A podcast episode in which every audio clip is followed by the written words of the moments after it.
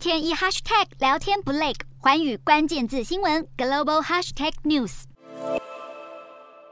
外界关注进入低速增长的中国经济，二零二二年第二季中国经济成长率为零点四趴，不仅远低于第一季的四点八趴，更使得上半年的经济成长率仅剩下二点五趴。许多观察家认为，二零二二年全年的中国经济成长将达到百分之五的目标相当困难。中国经济陷入低迷之际，却传出房地产有泡沫化以及地方债务有攀升的风险。房地产市场对中国 GDP 贡献度近三成。倘若泡沫化，恐怕会是压垮中国经济的最后一根稻草。今天的国际新闻评论要来谈谈，中国政府势必会投入资源来抢救房市。问题是，这能缓解重挫的速度，以及拉抬经济发展吗？会有哪些政治社会挑战？依据相关报道指出，二零二二年的上半年，中国上市建商的市值已蒸发约五百五十亿美元，而所发行的债券也下跌超过三百五十亿美元，同时股价更创下十年来的新低纪录。可以说，中国房地产市场恶化已经出现近年来最严重的状态，泡沫化的危机让许多建商不得不退出市场，而屋主及投资客也开始有断尾求生的现象，这导致债务风险加加剧，金融体系有崩解的压力，甚至将危及到社会稳定。一直以来，房地产及其相关产业是支撑中国经济成长的重要动力，对中国 GDP 的贡献度近三十趴，比重远高于其他西方国家。这也是外界观察中国经济发展曾提出的警告：浅碟式的经济发展模式是中国经济最大的风险之一。事实上，中国政府也乐于透过金融杠杆来挹注房地产的发展，尤其是土地财政的手段，依赖国有地使用权出售给建商来增加政府财政。可以说，土地是中国政府主要收入来源之一。二零二二年前两季度，中国地方政府土地所得减少超过三十趴，这是近年来首见的状况。主要原因是中国国内建商面临着资金短缺的压力。以及国内市场呈现疲软的迹象，没有新建案的需求，导致购地需求不如过往，整体房地产业的市场被压缩，直接影响的就是政府税收。此外，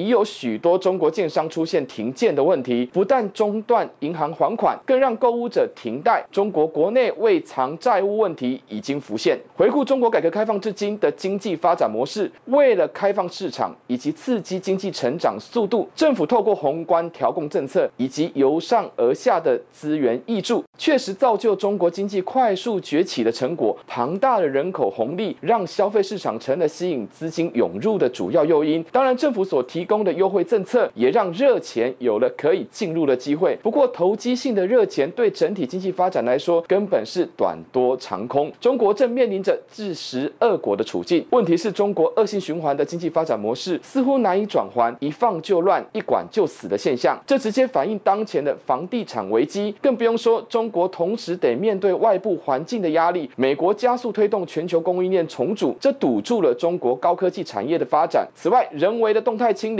政策让疫情对经济社会的冲击更为严重。习近平要促进国内消费及自主投资，建立双循环的新经济发展模式，根本是空中楼阁。可以想象的是，中国社会势必会采取更多政策手段，尤其是为了拯救房市，协助建商能。取得充裕的资金，同时不让购屋者及投资客面临停贷断供的问题扩大。最主要的目的就是要克服债务危机。不过，这恐怕是杯水车薪。地方债债务黑洞并不是一天两天的事，而房地产市场不仅涉及到金融运作，还包括整体社会及经济的稳定。失业率、收入短缺、通膨等潜在因素，让情况更为复杂。不过，目前正值中共进入二十大权力重整之际，习近平今年要延任党内领导位阶，二零二三年初也要续任国家主席一职。为了巩固政权，那么今年的经济表现就必须达标。这除了要证明具中国特色的制度优势，也是有助于提升习近平的权势地位。投入庞大的政策工具也在所不惜。地方争取项目的同时，也要努力将数字表现符合上意指示。可以说，中国经济挑战越多，真实与虚假恐怕越难分辨。洞悉全球走向，掌握世界脉动。无所不谈，深入分析。我是何荣，